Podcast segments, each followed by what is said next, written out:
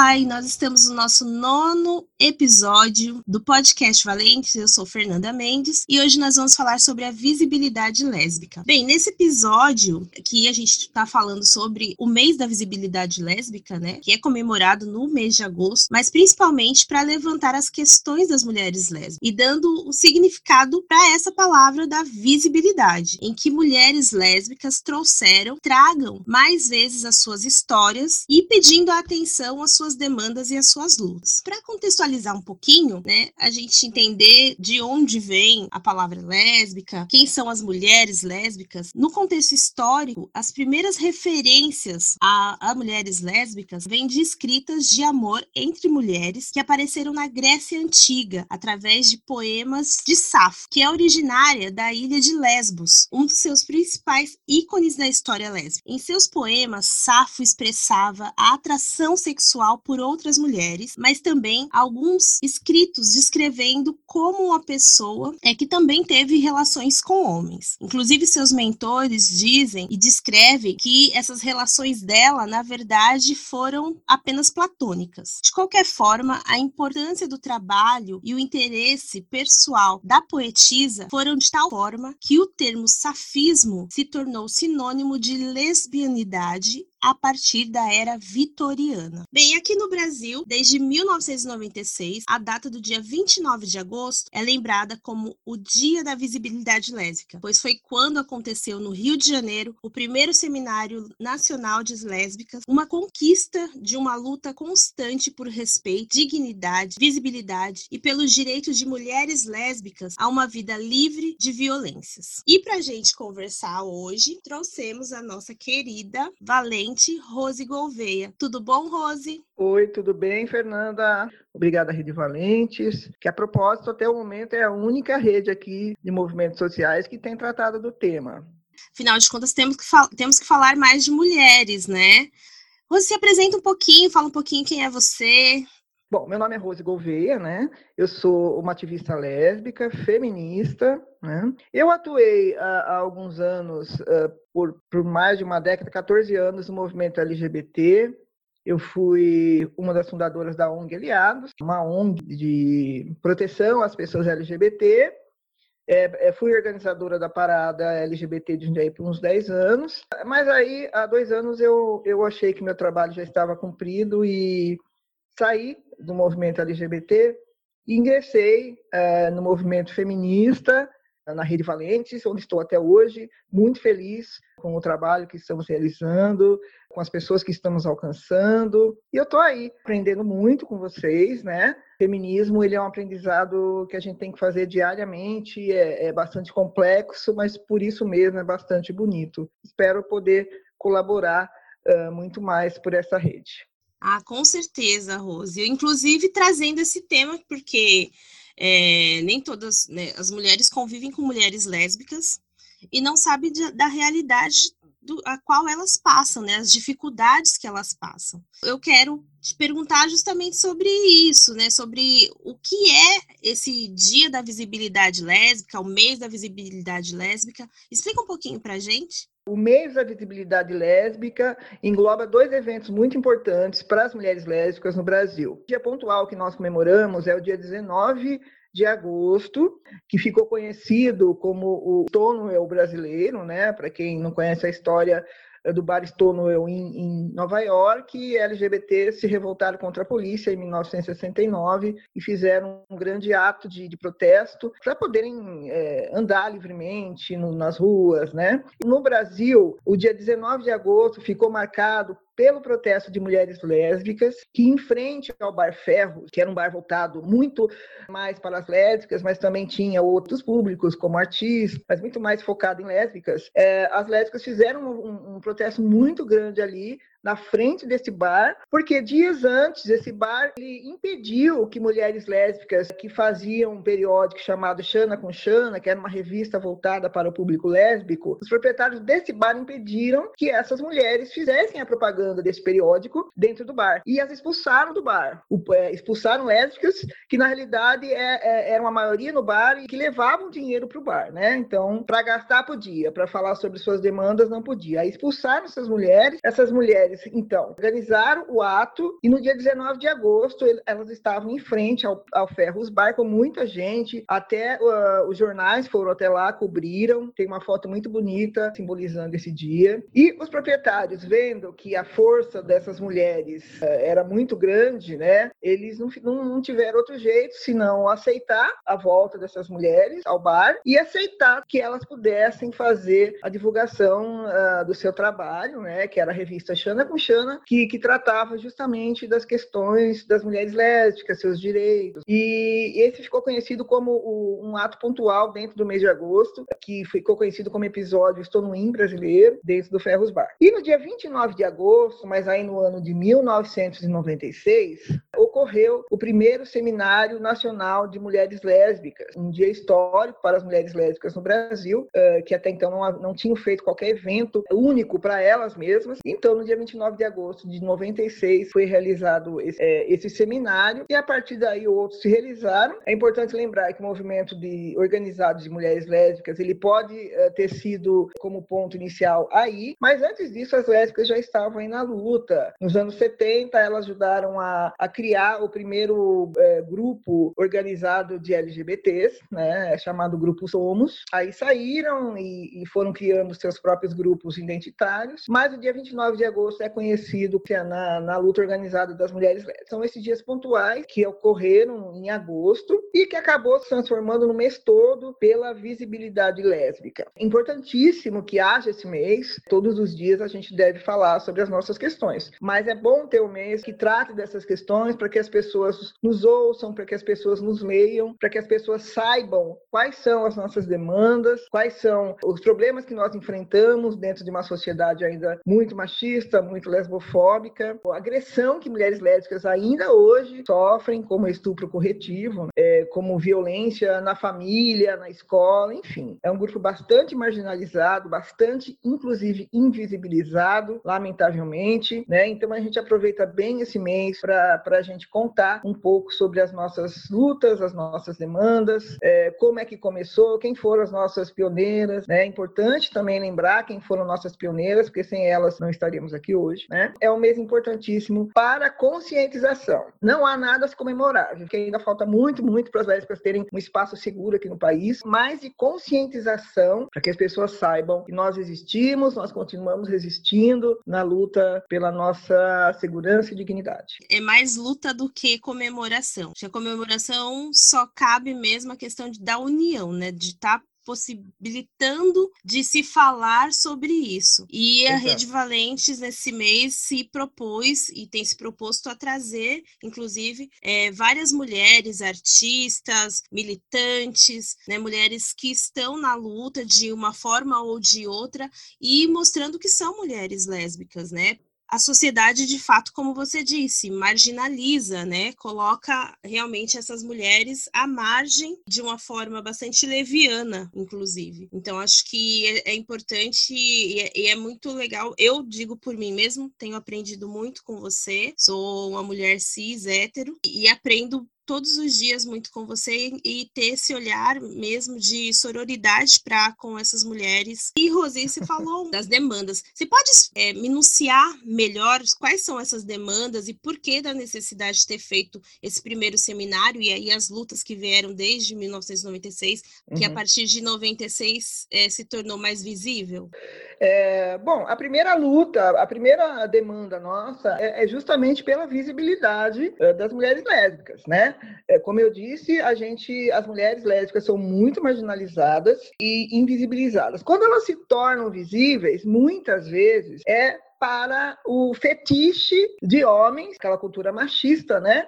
Que acha que duas mulheres juntas é bonita, e é o sonho de todo homem, né? Isso é ridículo, isso precisa ser ultrapassado, né? Nós somos mulheres que amam mulheres, não estamos aqui para fetichizar qualquer é, mente masculina, né? Muito pelo contrário. A primeira coisa que nós precisamos é, é, é mostrar que nós existimos, nós temos direito de, de, ocupar a sociedade, ocupar espaços públicos, espaços institucionais, coletivos. Esse é um primeiro ponto. Infelizmente, nos, em pleno ano 2020, em pleno século 21, com tantas lutas já ocorridas com mulheres lésbicas nos 70, nos anos 80, ainda precisamos nos firmar como mulheres que existem, como mulheres que resistem. Né? Então, o primeiro ponto é mostrar que nós existimos.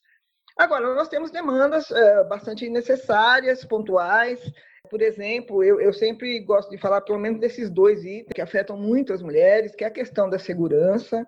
As mulheres lésbicas, elas são é, muito agredidas. Não se, se mencionam isso, as mídias não falam sobre isso, mas nós temos, eu não vou agora saber precisar exatamente, mas todo dia uma mulher lésbica é agredida, uma mulher lésbica é assassinada por ser quem é, por ser uma mulher lésbica, por ter a coragem de se colocar na sociedade como uma mulher lésbica que ama uma outra mulher. O machismo não permite que mulheres não precisem deles para qualquer coisa, nem afetivamente, nem financeiramente. Então, muitos homens acham isso, se sentem agredidos por existirem mulheres que não estão nem aí para eles, né? Acontece muita agressão com homens, eh, principalmente homens héteros, né? Nas ruas, dentro da família, infelizmente, é muito comum a violência quando a mulher sai do armário, na, na, no trabalho, obrigando muitas mulheres a ficarem dentro dos seus armários para não perder empregos. A segurança é essencial, né? Nós não temos muito debate para começar sobre isso, segurança de mulheres lésbicas, não temos.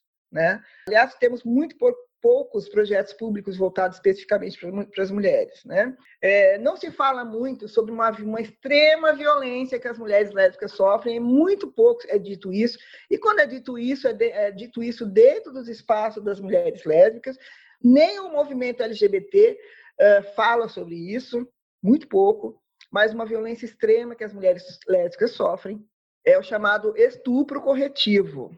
Às vezes, é o estupro corretivo coletivo. É horrível, ou seja, só a palavra estupro já dá calafrios. Mas, assim, as mulheres, elas são violentadas, mulheres lésbicas, elas são violentadas por homens, às vezes por vários homens, para que elas deixem, entre aspas, de ser lésbicas, porque elas só são lésbicas porque elas, elas não sabem como é bom ter uma relação sexual com homens. Então, estupram mulheres lésbicas é, de forma, entre aspas, corrigi-las e, e colocá-las, entre aspas, no caminho certo, que é a heterossexualidade, a heteronormatividade. É uma violência, assim, inominável. Nós temos, inclusive, é, dentro da, da Dark Web, nós temos aqueles chans que falam, né? Que são sites que promovem violência. Nós temos chans que tratam especificamente da violência contra mulheres lésbicas. Eles ensinam os seguidores como atrair uma mulher lésbica para um local e como estuprá-las para que elas deixem de ser lésbicas. Então, isso são coisas horríveis, mas que é pouco dito, é pouco falado. Infelizmente, dentro da própria população, comunidade LGBT, dentro do próprio movimento LGBT. Isso é muito triste. E o, uma outra coisa muito triste também, por conta da invisibilidade, por conta do descaso, é a saúde da mulher lésbica. É, a gente não vê na TV ou em qualquer outro espaço de mídia tratando especificamente sobre saúde de mulheres lésbicas, sobre as suas especificidades na área da saúde. As mulheres lésbicas, muitas vezes, elas sequer vão a médicos por medo do constrangimento, por medo de serem discriminadas. O consultório ginecológico é um trauma para muitas mulheres lésbicas. Eu acho que toda mulher lésbica que frequentou ou que frequenta um consultório ginecológico tem uma história muito bizarra para contar, muito triste, né? Eu mesmo tenho algumas. Porque, assim, quando uma mulher lésbica entra num consultório ginecológico, é a primeira pergunta que ele faz para qualquer mulher que senta na frente dele ou dela. Qual você toma pílula, você usa camisinha, então, a mulher lésbica já, já sente um baque aí, porque não é a realidade que ela vive. Ela não precisa usar é, contraceptivos, ela não precisa usar camisinha, ela não toma pílula, porque ela não tem relações sexuais com homens, ela não engravida. Então, o médico já começa uma condução que as aterroriza, que as constrange, porque nesse momento, nesse momento dessa primeira pergunta, a mulher ela tem duas opções. Ou ela levanta a cabeça e fala: Não, doutor, eu sou, eu sou uma mulher lésbica, não me relaciono com homens, então não tenho, não uso contraceptivos. E aí ela vai ter que torcer para que o médico ou a médica conduza a, a, a, consulta dentro da realidade dessa mulher, né? uh, e faça todos os exames que ele faria em mulheres héteros. Ou ela vai sofrer um preconceito a partir daí, porque o médico não vai entender a sexualidade dela, porque na cabeça dele é heteronorma que conta apenas. Ele vai começar, muitos questionam, mas por que, que você foi para esse lado? Como eu já ouvi isso. Quando você percebeu que você foi para esse lado, querendo fazer meio que, uma consulta psicológica, mas de forma a, a tentar ver como algo patológico, sabe? Ou a mulher simplesmente ela fala que é lésbica ou ela não fala. Ela continua fazendo a consulta fingindo que é uma mulher hétero, com vergonha de dizer que é lésbica. Porque ela não sentiu ali no médico uma, um acolhimento para que ela pudesse abrir o coração. Então ela, ela vai falando, às vezes inventa que tem homem na vida dela, que se relaciona com homens, para que o médico pelo menos a examine para ver se está tudo certo com ela. Né? Então é horrível, é um absurdo que isso ainda esteja acontecendo. Isso acontece porque nas faculdades de medicina não temos um trabalho voltado para esses médicos para tratar da sexualidade feminina das mulheres lésbicas, que basta um pouco de boa vontade dos médicos, independente de ter feito ter aprendido ou não na faculdade, saber que a heteronorma não existe, que as sexualidades são muitas e que elas têm que ser respeitadas.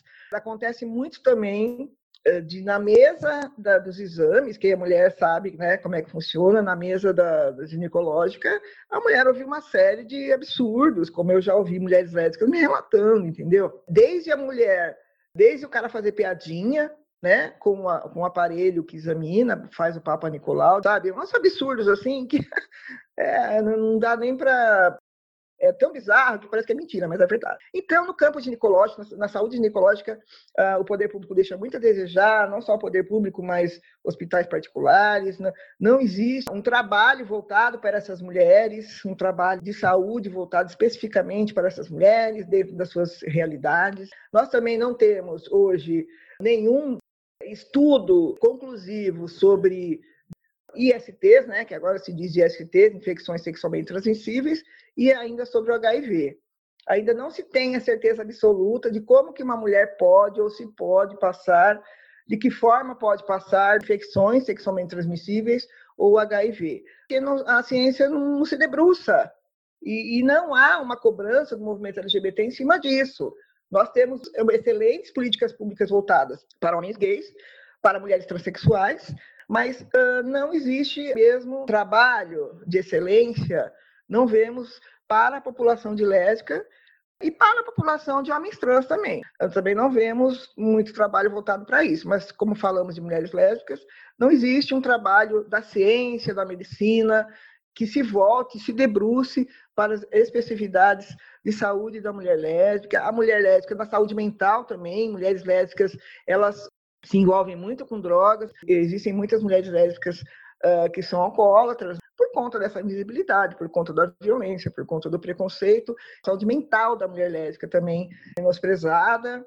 E aí também, outras. Se a mulher ela tem medo de ir ao médico, num ginecologista, ela não vai em outras especialidades. Ela não vai no cardiologista, né? Ela não vai, enfim, ela não vai em outras especialidades porque ela cria um trauma, porque não, de não ser respeitada a sua sexualidade. Eu acho que esses dois são, são dois grandes pontos que eu sempre falo sobre mulheres lésbicas: a questão da segurança, a questão da violência, a questão da saúde, são pontos que ainda não foram trabalhados pelos órgãos públicos, pelo próprio, pelas próprias militâncias, tem que mudar. A gente tem que, a sociedade como um todo, o poder público, a medicina, a ciência, tem que voltar os seus olhos para as mulheres lésbicas, que é um absurdo, como eu disse, em pleno século XXI ainda sermos tão invisibilizadas nesses casos. Realmente, as mulheres lésbicas são colocadas à margem da sociedade, assim, né? Inclusive, aí, quando você fala da questão de não ter como se prevenir de doenças, não tem, assim como no relacionamento heterossexual, né, existe a camisinha, que por Sim. menos que seja, ela tá, te dá alguma segurança. As mulheres, por terem um, um corpo diferenciado, né? Claro, os homens, não, não existe o, o,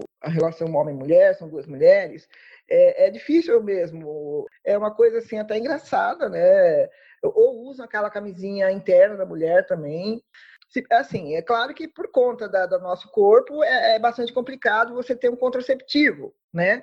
Mas se pelo menos se falasse sobre isso, se a medicina falasse sobre isso, se, se nós tivéssemos políticas públicas tratando especificamente do corpo da mulher lésbica, das relações sexuais de mulheres lésbicas, nas UBSs, por exemplo, como é que pega uma, uma IST, é, é perigoso, como é que se, como é que, que se dá o, a infecção pelo HIV entre mulheres lésbicas. Não existe isso nas UBSs. Sabe aqueles cartazes que falam né, sobre saúde da mulher lésbica, você precisa fazer isso, você precisa fazer aquilo? Não existe para mulheres lésbicas. Se pelo menos existissem políticas públicas informando as mulheres que elas podem pegar IST sim, que elas podem pegar HIV sim, e de que forma elas pegariam, né? Se, se a ciência, se a medicina, se os órgãos públicos é, é, trabalhassem essa questão de forma a informar as mulheres lésbicas, ainda que seja difícil a prevenção, pelo menos elas estariam cientes de que precisam se prevenir. É assim, é difícil, né? é, que você usa para não se infectar com alguma coisa são difíceis, fato, né? Por conta da, da, da biologia da mulher. Mas é, que pelo menos elas fossem informadas pelos órgãos públicos, né? Que infecção uh, por doenças podem existir no contato sexual entre mulheres. Mas é isso, né? É tão absurda a falta de informação sobre saúde da mulher lésbica que isso afeta, inclusive, os profissionais uh, da saúde, principalmente na área da ginecologia. É, tem, tem médicos e médicas que não fazem exames preventivos nas mulheres lésbicas, porque eles acham que, pelas mulheres não se relacionarem com homens, elas não teriam problemas ginecológicos. Então, é, muitos não fazem aquele exame Papa Nicolau, que toda, toda consulta uh, é para ser feita, né? O médico simplesmente fala: não, se você não se relaciona com, com homens, então você não precisa fazer, você não tem nada. Por incrível que pareça, nós temos profissionais da saúde uh, que acham que mulheres lésbicas não precisam fazer exames uh, porque elas se relacionam com mulheres, então elas não vão ter problema nenhum. então, assim, por falta dessas informações, inclusive dentro da com os profissionais de saúde, elas não são informadas, elas não são conscientizadas do perigo que é uma relação sexual sem um método de, de, prevenir as doenças, né? Elas acabam achando que está tudo bem, vamos fazer sexo e não pensar nas consequências, né? Eu observo que é difícil. E aí eu te digo que vem, para mim, a questão da misoginia. Porque quando a gente fala da educação sexual de mulheres, ela é limitada. Não importa, aí nesse caso, né, se a gente parar e pensar, não importa se é lésbica ou se é heterossexual. Ela é muito limitada, a gente não tem acesso a muitas informações. Isso eu falo quanto professora, que eu já vi acontecer, da menina achar que tá machucada, que na casa dela sempre foi, não podia se falar dentro da educação que a gente tem, né, patriarcal. Muitos pais ainda acham que isso é um tabu, falar sobre o corpo e uma coisa que vai acontecer na vida dessas meninas. Quando acontece, é, se elas sabem, foi porque uma amiga falou, porque já menstruou. Então, por isso também que a gente vê muitas meninas muito cedo iniciando relações sexuais sem ter um, um verdadeiro preparo e entender o que está uhum. acontecendo. Inclusive, é quando acontecem situações de violência sexual, porque as crianças não sabem o que é. Assim, o que eu percebo nesse ponto concordo com você que é total falta de políticas públicas, porque a gente não é nem educado de falar sobre essas questões e quando a gente fala de, de mulheres, as mulheres, elas não não não tá nessa nossa alçada, né, de falar do corpo dela, muito menos do prazer dela. E aí mulheres uhum. lésbicas trazem essa questão mais fortemente, né? Ano 2020, em pleno século 21, a gente ainda é muito limitado nessa questão. Eu vou te trazer aqui uma pergunta justamente sobre a questão do, de mulheres lésbicas e o feminismo. De que forma uhum. que você vê que isso está interligado, está entrelaçado. Lésbicas e feminismo. Não há ah, como falar de um sem falar do outro e vice-versa, né? A mulher lésbica, desde muito cedo, ela sente muito fortemente todas as mulheres, né? E quando você fala da sororidade, eu, eu acho que é uma, é uma rua de mão dupla. As lésbicas têm que ter sororidade com mulheres héteros, porque elas sofrem muito. Eu estou falando aqui no meu caso, no meu caso, né? No seu caso, de mulheres lésbicas cisgêneros, né? Corpos cisgêneros. Nós, independente da orientação sexual, a gente sofre muito preconceito. É a mulher lésbica, desde muito cedo, por conta da sua orientação sexual, que desde muito cedo que a gente nasce, a gente não se torna, desde muito cedo demonstrando é, a sua sexualidade. Às vezes a mulher lésbica, é, criança, ela performa um jeito mais masculino, como foi meu caso, eu era um, um, moleque perfeito, né? Eu andava, eu brincava com meninos, né? Então, quando ela, eh, no caso da mulher lésbica, criança, performar uma masculinidade, um jeitinho mais moleque, ela já sofre muito mais também. Ela é vista como uma menina fácil, né? Mesmo que ela nem pense em sexo quando criança, é uma menina que só anda com moleque, é uma, é uma menina que não tem, não deve ser respeitada. Então, desde muito cedo, estou falando da minha vivência, é, eu, eu senti o machismo na pele. Eu senti o machismo muito fortemente quando as vizinhas da minha mãe, por exemplo, me xingavam, dizendo que eu não era é, uma menina que se portava como menina, porque só andava com menino, vivia para lá e para cá brincando, né? É, então, desde muito cedo eu vi que para viver nesse, para sobreviver nesse mundo, eu tinha que ser feminista, ainda que eu nem soubesse o que isso significava.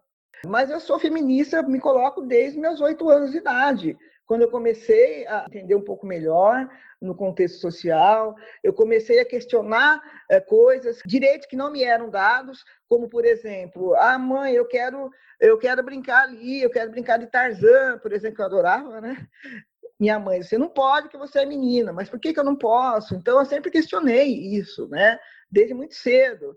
É, então, o, o, isso é, é, é, o feminismo, você ser feminista, né? Você não aceitar é, o que o patriarcado te imponha limites, te imponha condições, o que você vai fazer na vida, do que você não vai fazer na vida, de como você deve se vestir, de como você deve se portar. Eu nunca aceitei isso, mas não porque eu queria ser feminista, eu não aceitava por pura indignação. Então, o, o feminismo, para mim, no meu caso, ele esteve é, diretamente ligado à minha orientação sexual, é impossível para mim descolar isso é, da minha uh, da minha condição enquanto mulher lésbica, e, e ele me ajudou, uh, a minha ainda, ainda que não consciência de que eu era feminista, me ajudou a não me submeter ao patriarcado, a não me enquadrar numa caixinha que, que eu não cabia, só para poder atender a, as vontades do, do, da sociedade machista, da sociedade patriarcal, eu sempre fui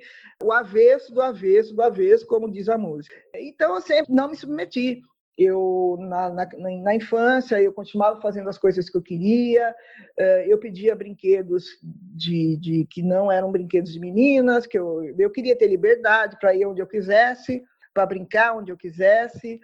Eh, na, na adolescência, da mesma forma, eh, na vida adulta, eu também sempre fui diferente das minhas amigas héteros, porque eu via que eu deveria ter a mesma liberdade que, que os homens tinham, de ir onde eu quisesse ir, de, de beijar quem eu quisesse beijar, de me relacionar com quem eu quisesse me relacionar.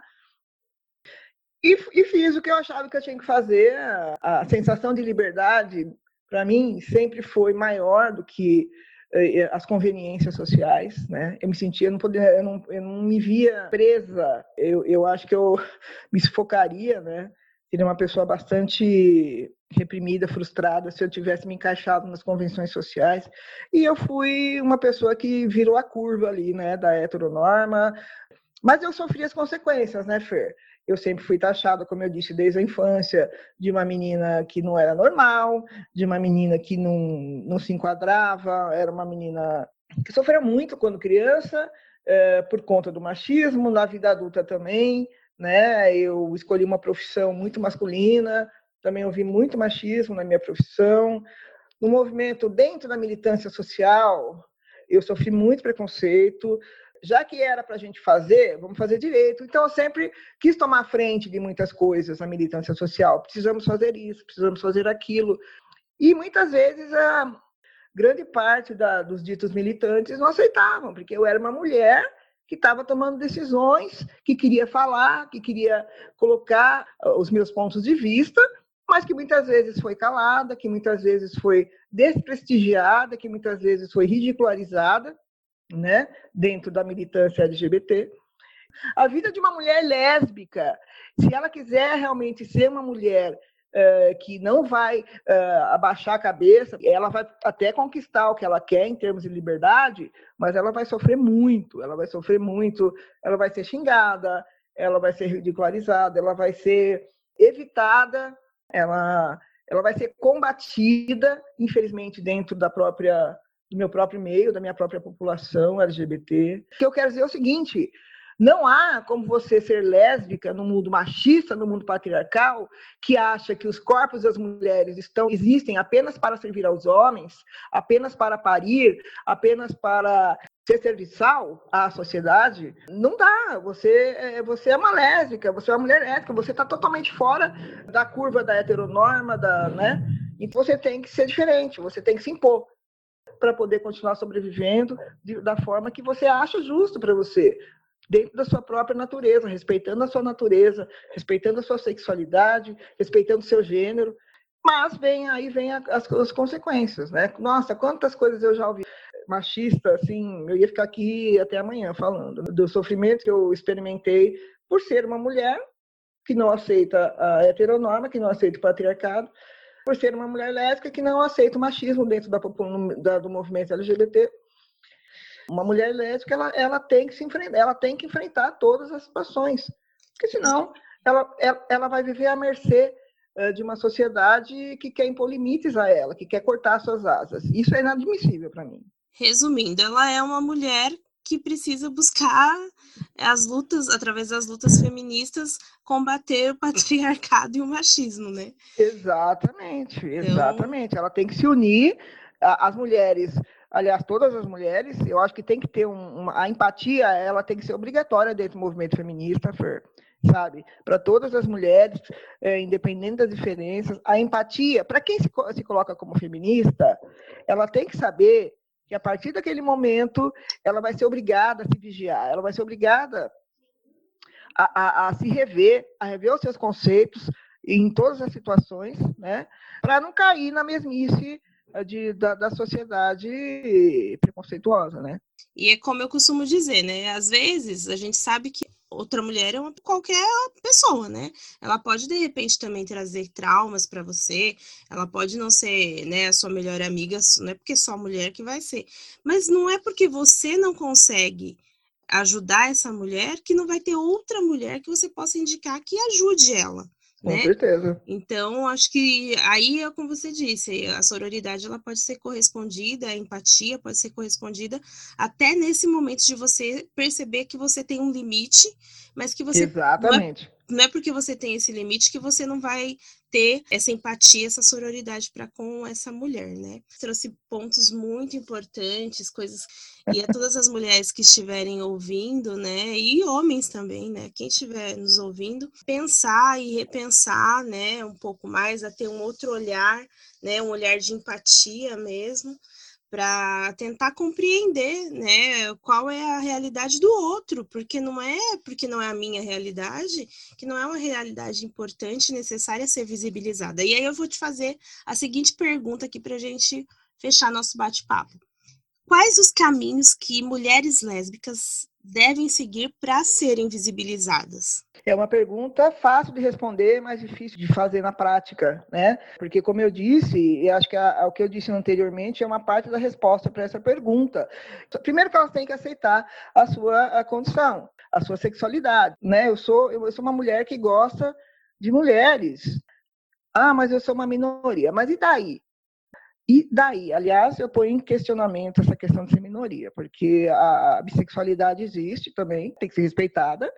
Então, eu não sei se somos tão minoria no sentido de, de mulheres bissexuais se relacionarem com outras mulheres, ainda que estejam casadas com homens. Enfim, isso é, isso é assunto para outro momento.